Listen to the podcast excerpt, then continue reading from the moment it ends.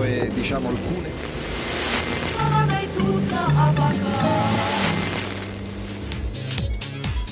Esto es Europa sin fin.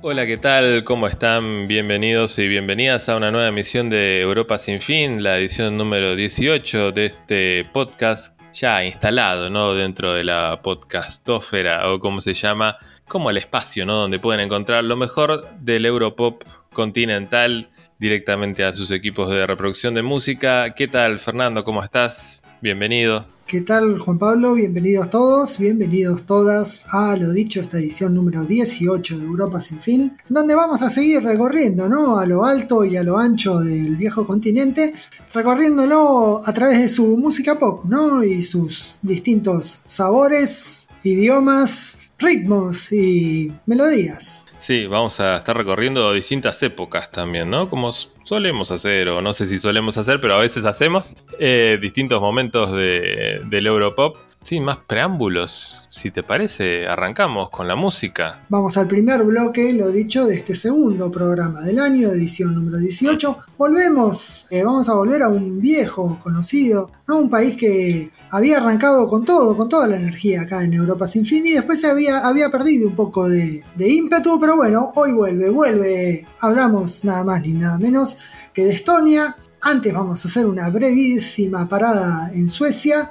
Vamos a ir entonces con Magda Berskan y su tema This Time desde Suecia. Y después con Sopruse Puyeste y su tema Mustale Merele, directo desde Estonia del año 2003. Después vamos a contar un poco más como hacemos siempre. Pero por ahora empecemos, arranquemos con la música en esta edición número 18.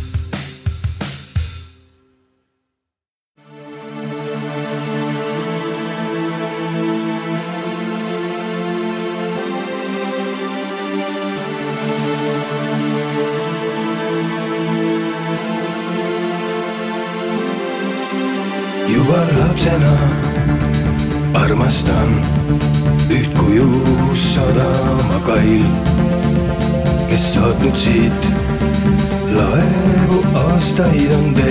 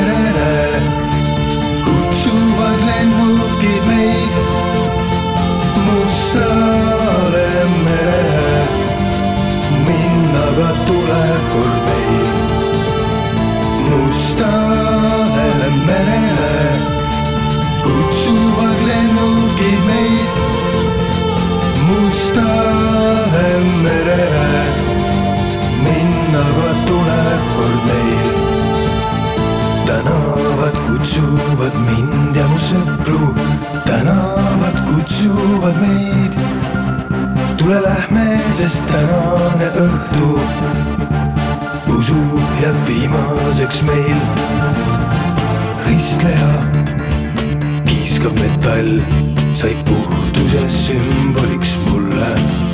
teras inglite kaitse all. ma lapsena uinusin unne ühel hommikul ärgates olin müüdud ja müügiks kõik saanud. ainult kuju jäi sadama kail. ikki viis sai korraga elab mustale merele kutsuvad lennukid meid mustale merele. see lahing jäi viimaseks meil. mustale merele laevastik kutsub meid. terasinglile kohal on kuulutanud tõtt ja algabki lõpp. Su silmade pärast ma valisin su, et märkaksin neid. saatjate hulgast sadamakail ja tõusebki ristleja trapp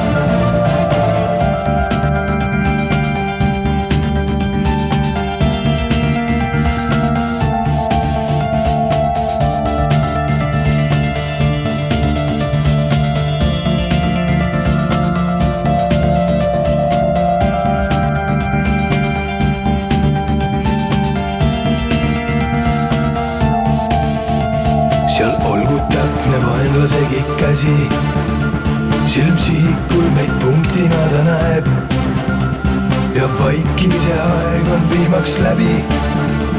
raketirünnakuga lõpeb päev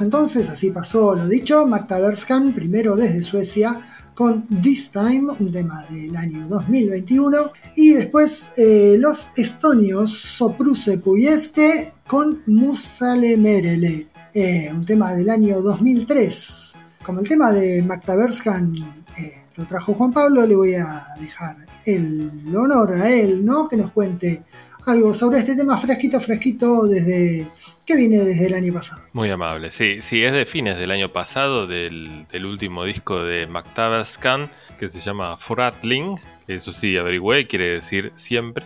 Y bueno, es una banda que viene pateando el indie sueco, la, la escena underground de Suecia, más precisamente ellos son de Gotemburgo, desde hace más de una década, con este estilo, ¿no? De Dream Punk, En su momento eran un poquito más oscuros en los primeros dos discos, bastante más eh, post-punk, con cosas bastante dark. Tuvieron en algún momento un atisbo de ser manijeados, un poco por Pitchfork. De hecho, tocaron en ese festival SXSW, no, no me acuerdo bien cómo se llama. Tuvieron ahí sus 10 minutos de semi-fama, pero bueno, quedó ahí.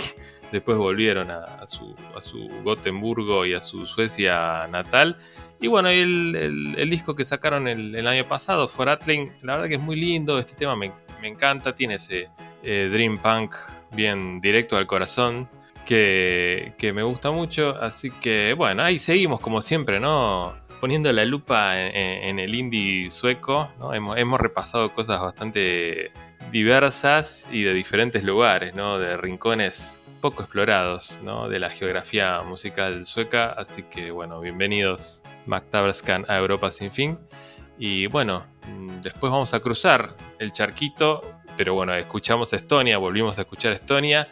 ¿Y qué nos puedes contar, Fernando, de Sopruse? Bueno, Sopruse Poyeste es una banda de Estonia, de Tallinn más precisamente, calificada por algunos como los héroes del rock melancólico estonio que es una especie de sin pop oscuro con conciencia social, ¿no? Empezaron a grabar en el año 2002 con la idea de hacer, y cito, música electrónica ligera que llegara a las masas, pero cuyo mensaje se ocultara profundamente. Qué misión, ¿no? Extraña, muy específica. Claro, pero bueno, esta idea de, subversión, ¿no? de jugar con la ambigüedad, está muy presente, al menos en el primer disco, este que escuché, que es de donde sale Mustale Merele, que se llama igual que el tema y que quiere decir al Mar Negro o hacia el Mar Negro. Es un disco que ya desde la tapa, ¿no? un dibujo con un dibujo de un marinero soviético con la inscripción Potemkin en la gorra, juega un poco con el imaginario estético y social de la Revolución rusa, pero nunca tomando partido explícitamente. En 1905, que fue el primer éxito de la banda, por ejemplo, hablan de banderas rojas y columnas de trabajadores que bajan de las fábricas y gente desempleada, pero lo usan de trasfondo para una historia de amor. Eh, en esta canción que vamos a escuchar ahora también hablan de despertar una mañana y ver que todo ha sido vendido y solo ha quedado una estatua, pero es algo como tan velado, tan opaco a propósito, ¿no? Este mensaje, que no terminas de saber si está haciendo referencia a las privatizaciones post caída del muro o si se está situando en un pasado o incluso en un futuro por venir. Es un poco jugar con fuego, ¿no? Eh, mencionar, ¿no? Hacer mención a ese tipo de cosas en los países bálticos, ¿no? Pero bueno, quizás esa ambigüedad es, funciona como un mecanismo de defensa en medio de ese macartismo báltico. Hay que hacer una especie de malabarismo, un equilibrio muy delicado para hablar de cuestiones sociales o cuestiones de izquierda en un ex país soviético sin hablar del elefante en la habitación, ¿no? que es el pasado comunista. Es, difícil, ¿no? De, escapar también, me imagino, para cualquier artista que forme parte de los países que antes formaban parte del Pacto de Varsovia o de la Unión Soviética, ¿no? Porque lo retro, que forma parte tan esencial del pop en general, y sobre todo en los últimos años, ¿no? Que es un, pilar, eh, claro, para ellos lo retro significa inevitablemente la cultura soviética, ¿no? La cultura que puede ser la cultura pop de los años 60 o 70, como vimos por ejemplo en el caso de Kamsamolsk, o más ligado al, realismo socialista o al constructivismo, pero digamos los últimos 80 años inevitablemente eh, al buscar raíces o al buscar antecedentes o experiencias estéticas, líneas estéticas, es inevitable caer ahí, ¿no? Me, pasó un poco viendo eh, la final justamente de, de Ucrania para Eurovisión, que las visuales que mostraba Alina Pash, que bueno, fue que ganó y después le, medio que la presionaron para que, para que no, que no desistiera de su candidatura, eran muy soviéticas. En un punto no sé si no lo tienen demasiado naturalizado, incluso para darse cuenta que algunas cosas son muy soviéticas. Eh, y en otras cosas, bueno, es como inevitable, porque no, no, no se puede tampoco borrar ¿no? 80 años de, de cultura. Bueno, en ese sentido yo justamente recuerdo la apertura del Eurovisión 2017 que se hizo en Ucrania, que mostraba a este pintoresco personaje Berka Serduchka, el inolvidable participante ucraniano de la edición 2007, en distintas situaciones a lo largo de Kiev y terminaba en una especie de picnic a los pies de la estatua de la Madre Patria, que es un monumento de 100 metros de alto, inaugurado en 1981 por el mismísimo Brezhnev. El monumento muestra a una mujer con una espada en la mano y con un escudo con la hoz y el martillo en la otra. En este segmento son claramente visibles, bueno, obviamente el monumento, pero también el escudo con estos símbolos, probablemente como guiño retro, kitsch, pero que igualmente son como inescapables en el, en el paisaje de la ciudad y bueno, y en el imaginario urbano. Y estamos hablando de, Ucrania, de Ucrania ¿no? Está bien que ahora es mucho peor, ¿no? Pero ya antes el sentimiento contra el, comunismo es, fuerte y además está institucionalizado, ¿no? Es, esa decomunización, ¿no? es, una, es, una, política de Estado. Sí, sí, no, no, y los, los, países bálticos, ninguno de los tres se queda atrás, digamos, eh, políticamente son muy, muy conservadores. Perfecto, bueno, y por lo que vi han tenido, tienen bastante éxito, ¿no? Dentro de, al menos los confines de Estonia, Exactamente. No, no, no, se quedan solo en la intención.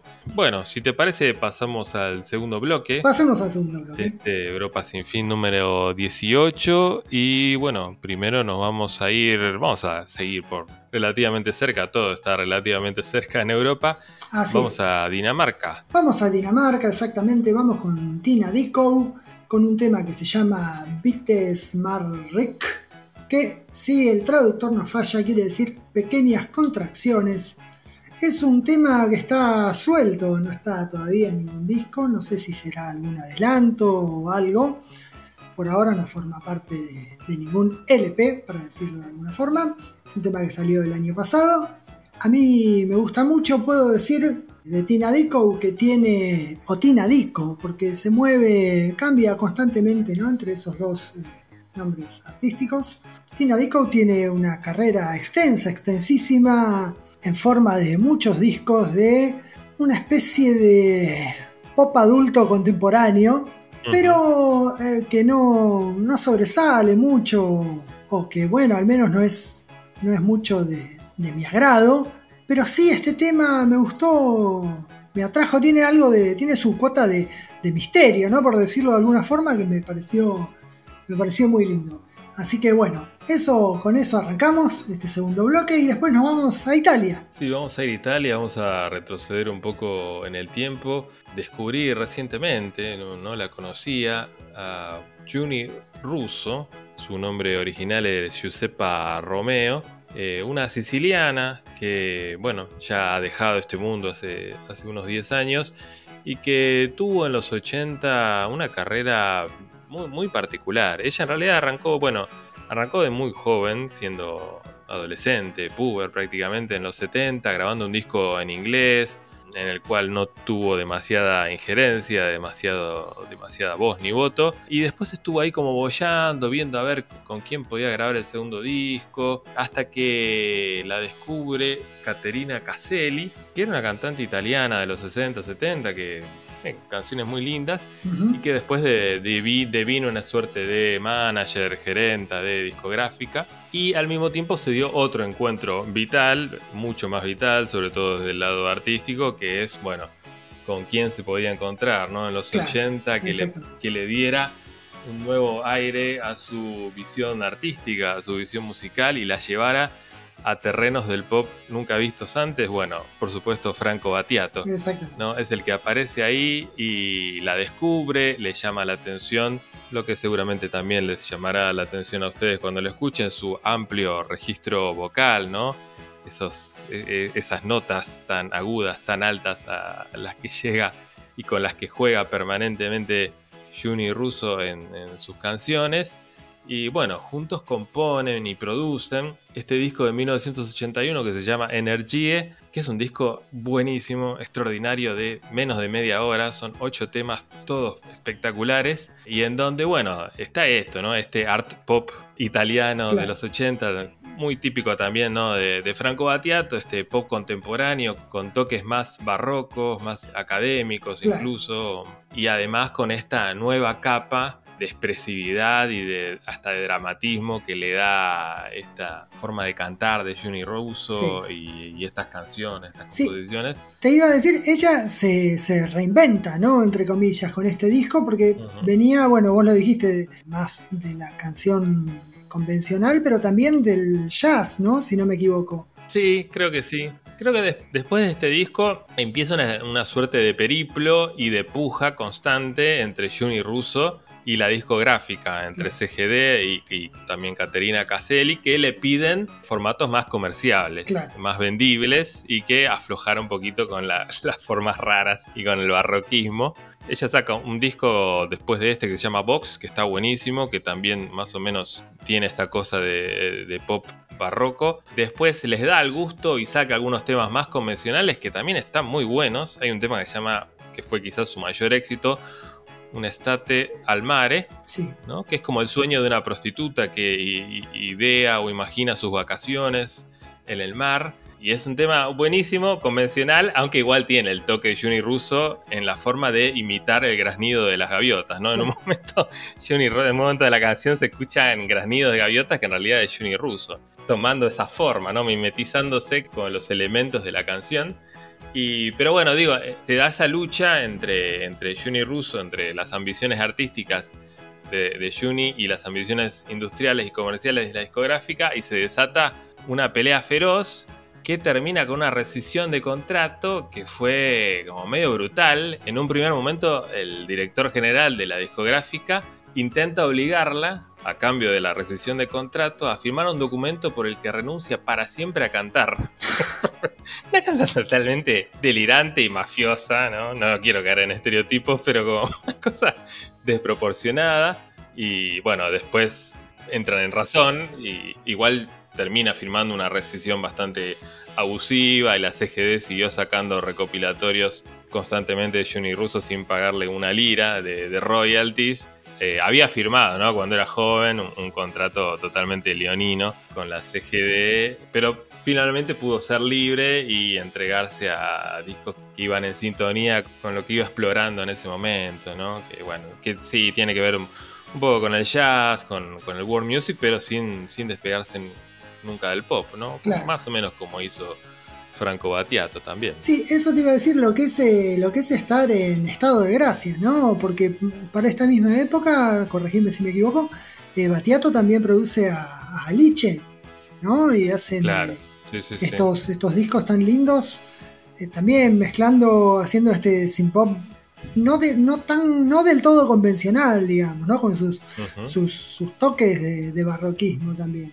Sí, sí, sí, que está bien que era, era un momento probablemente donde el pop permitía un poco más quizás de salirse del canon y hacer algo más eh, imprevisto, pero bueno, la marca de, Franco Battiato eh, indudable, ¿no? Y bueno, y, con el correr de los años es como que siguieron haciendo cosas juntos.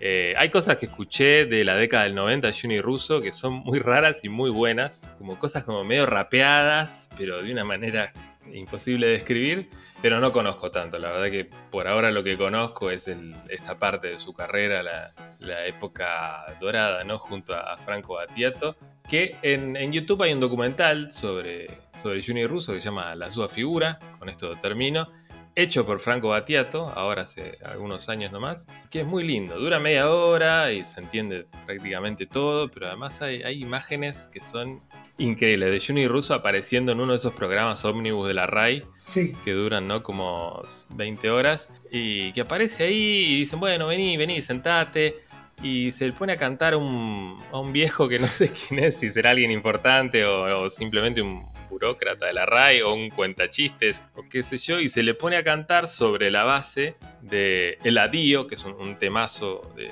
de este disco de Energie. Sí. Y lo que se genera ahí es, hay que verlo, porque es como de una escena muy banal, ella lo lleva a un terreno realmente épico y celestial. Eh, así que bueno, es un documental que está en YouTube, eh, fácil de, encontrar. No, y si no, bueno, lo pondremos en, nuestro blog. Sí, sí.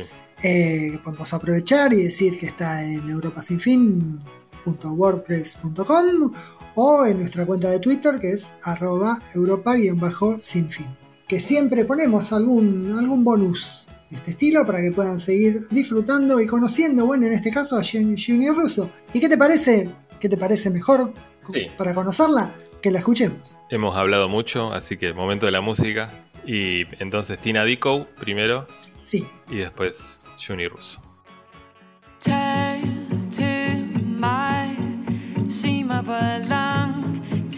Skal der gå Før vi tør sætte ord på Det, der er ved at ske Kig ikke den anden vej Ikke lad det vente og gå i stå Vi skal sætte ord på det, der er ved at ske.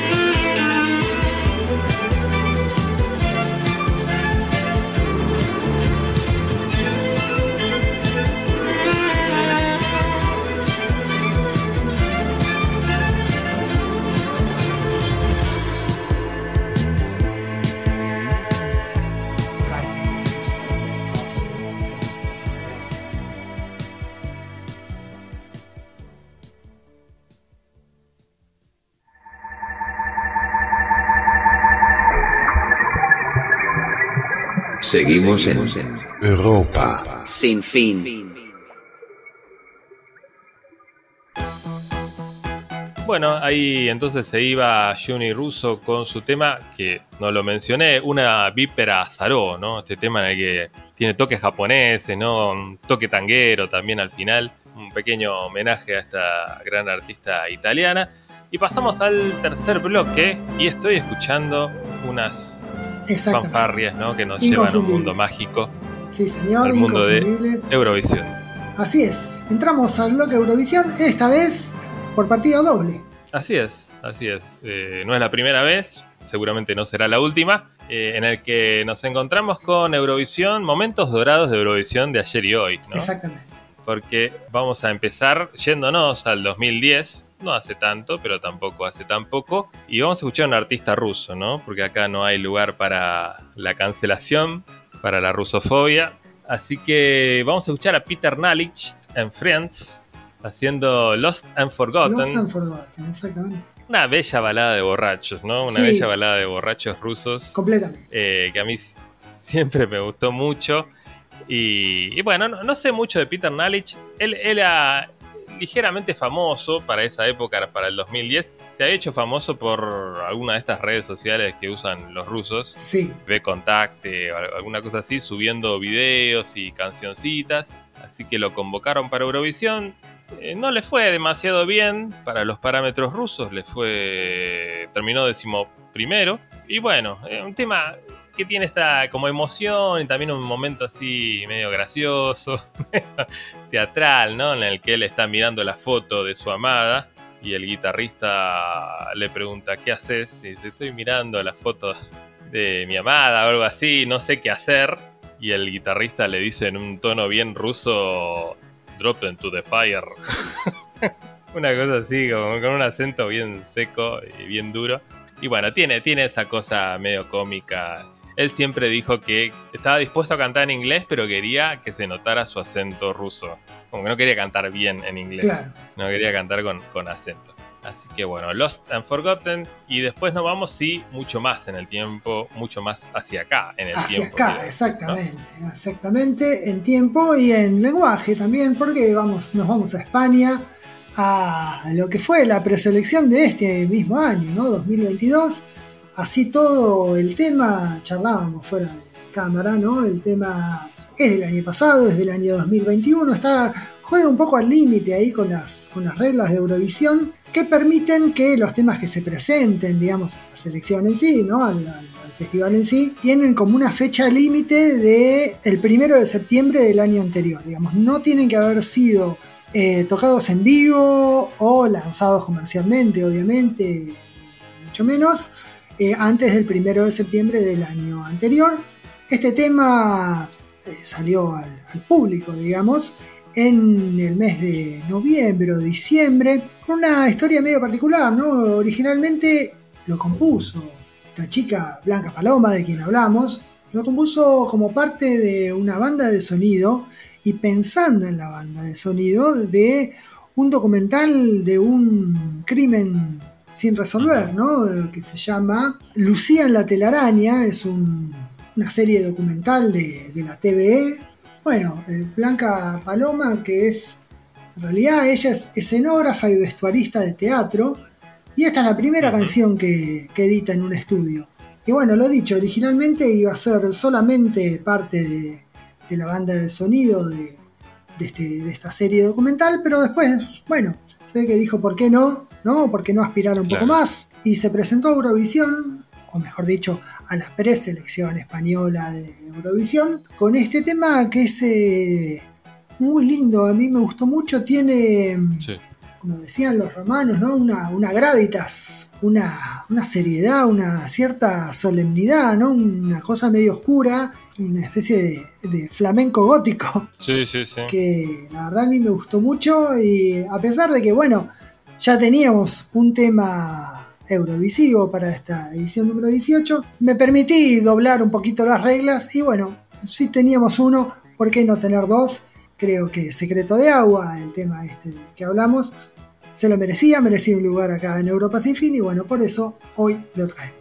Sí, hermoso tema. Pasó a la final, por lo menos, ¿no? A la final del Benidorm. Y bueno, después eh, no, no, no, no, llegó a ganar, pero la verdad que un tema, es un tema hermoso y otro prodigio vocal, ¿no? También Sí, el de, el de Blanca Paloma. Y una presentación que estuvo buenísima. la La verdad Pero bueno, no siempre gana el mejor, ¿no? A ver, Era un- una competencia bastante peleada esa del Benidorm Fest. Terminó ganando algo bastante genérico sí, pero había cosas realmente para rescatar. Bueno, vamos entonces con el bloque Eurovisión, esta vez por partida doble, Peter Knowledge and Friends haciendo Lost and Forgotten y después Blanca Paloma y Secreto de Agua.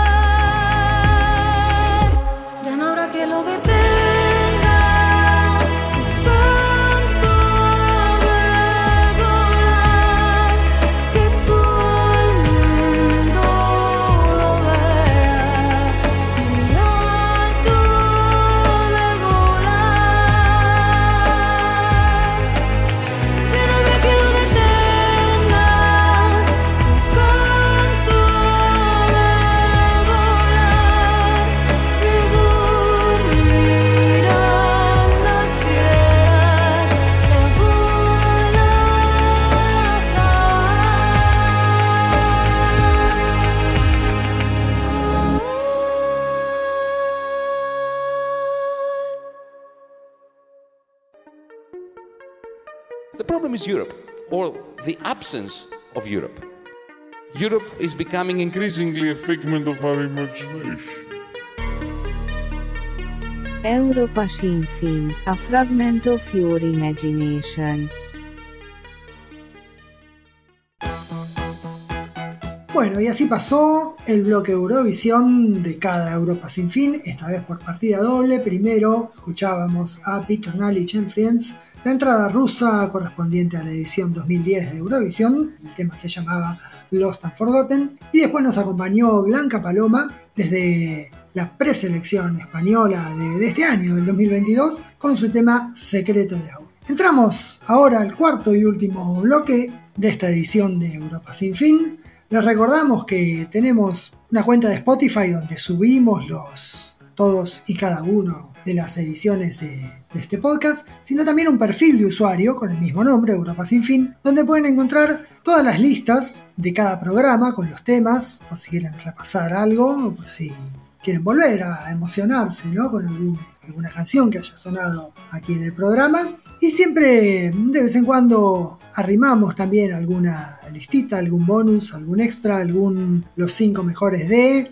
eh, alguna lista por país, algo que no haya pasado por el programa, pero igualmente creemos que es digno de compartirse. Así que bueno, los invitamos a darse una vuelta también por el perfil de Spotify y ya dijimos, por el blog europasinfin.wordpress.com y por la cuenta de Twitter arroba europa-sinfin. Perfecto.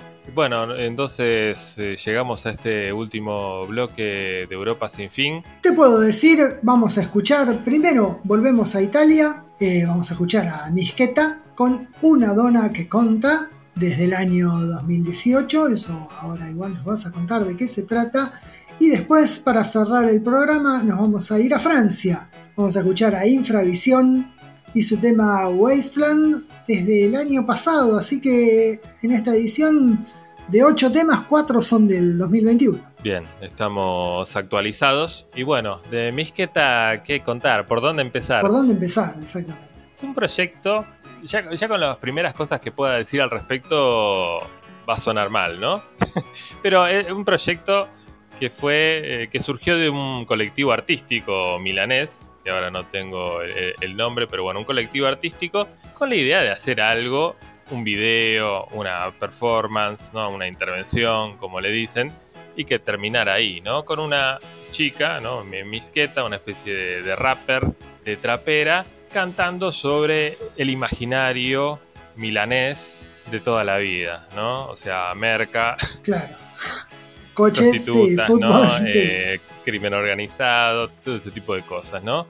Y sobre, digamos, como cierto imaginario también de los 80, de los 90, como mucho glamour, mucha política, toda esa cosa medio peligrosa, ¿no? Que, que hay de, de ir hacia, hacia el pasado y que uno no sabe bien si lo está homenajeando, si lo está Claro. parodiando, y que entra como en un territorio medio difuso, ¿no? Sí, Pero bueno, yendo un poco por ese lado, tuvo como su éxito, su repercusión, y entonces siguieron. Y, y sobre todo, bueno, esta chica que era la, la que encarnaba a Misqueta, se lo empezó a tomar más en serio, ¿no? Y empezaron a, empezaron a sacar discos, a editar sencillos, y en toda esa obra hay un sinfín de cosas eh, indescriptibles para mal, cachivaches inexplicables, cosas que no merecen la menor atención, y algunas otras que dentro de esta estética como muy trash y muy, eh, muy del, ambiente, del ambiente arty, pero medio trash, medio quiche, sí, hay, hay algunas cosas interesantes y rescatables, como esto que vamos a escuchar ahora, que se llama Una dona que conta, que me resultó completamente irresistible, no sé cómo decirlo, la, combinación entre el recitado en italiano, es una especie de raconto justamente, ¿no? De, de las aventuras sexuales, la trayectoria sexual de este personaje, que es Misqueta, a lo largo de las décadas, con referencias no muy sutiles que digamos a personajes importantes de, de la política y en general de Italia y del mundo. Y bueno, Misqueta tiene una particularidad estética desde, desde sus comienzos y es que siempre está cubierta por una especie de velo. Sí. ¿no? Su identidad está resguardada, ¿no? No- nunca podemos llegar a ver su cara. lo cual también ¿no? forma parte de su impronta y le da esa, esa onda medio como entre odalisca y, terrorista, ¿no? Entre como Pussy Riot y Sí. algo como medio de vodevil o de medio de cabaret. Y bueno, hace como es- este raconto sobre esta, sobre esta base que me gusta mucho y, con muchos efectos de sonido, ¿no? Como muchos samplers ahí como medio extraños y desorientantes. Y, bueno, genera esto que, no sé, es, toda esta combinación de elementos a mí al menos me ha resultado totalmente atrapante y bueno, no, no no he podido dejar de escuchar en repeat esta canción y cantar uno, tuve y tres, cuatro cada vez que lo menciona. Así que bueno, como para cubrir una especie de arco, ¿no? De 40 años de música pop italiana muy diferente, con ambiciones muy diferentes y desde perspectivas diferentes, pero bueno, también tiene su lugar el pop arty y el pop eh, trash de esta nueva era italiana en Europa sin fin. Pero bueno, básicamente es esa la historia de Misqueta y su presente, su pasado como personaje, como creación, ideación artística y que terminó deviniendo en una especie de proyecto musical más o menos serio, ¿no? Así que bueno, de- del disco Una Vita in Caps Lock, un gran nombre, Una Vida en Caps Lock, eh, Una Dona que Conta.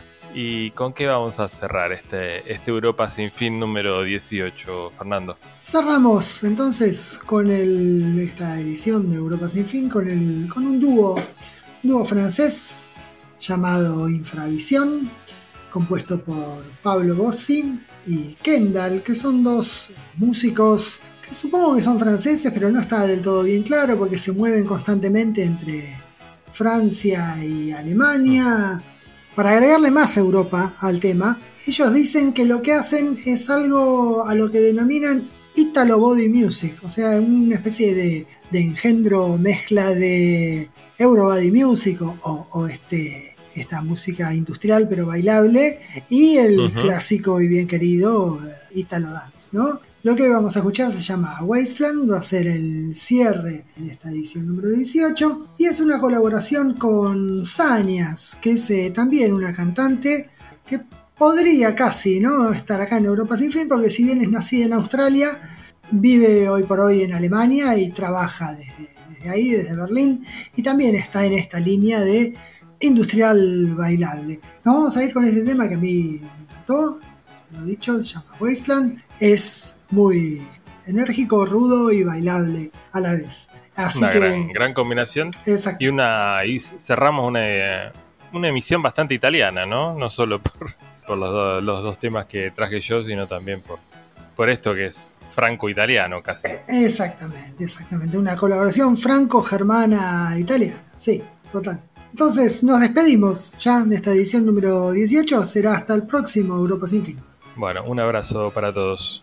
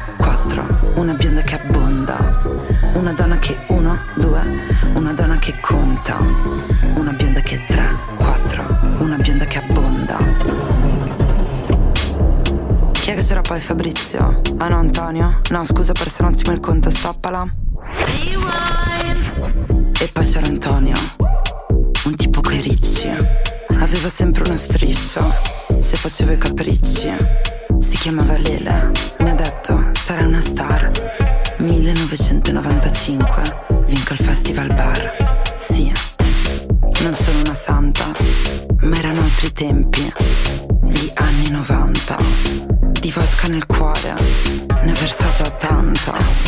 La vita oggi è dura, per una donna che conta. Una donna che uno, due, una donna che conta. Una bionda che tre, quattro, una bionda che abbonda. Una donna che uno, due, una donna che conta. Una bionda che tre, quattro, una bionda che abbonda. Anni 2000, dico, è quello giusto. Si chiamava Voitila, aveva il corpo di Cristo. E poi c'era Lorenzo, un musicista. Non abbiamo mai scopato, lui mi scopava in pista. Poi è arrivata Belan, voleva fare successo. Siamo solo io e te, dice, è anche un casting director. C'era uno Stefano, faceva il designer, ma il suo amico Domenico era un po' troppo in mezzo alle palle. Sono una santa,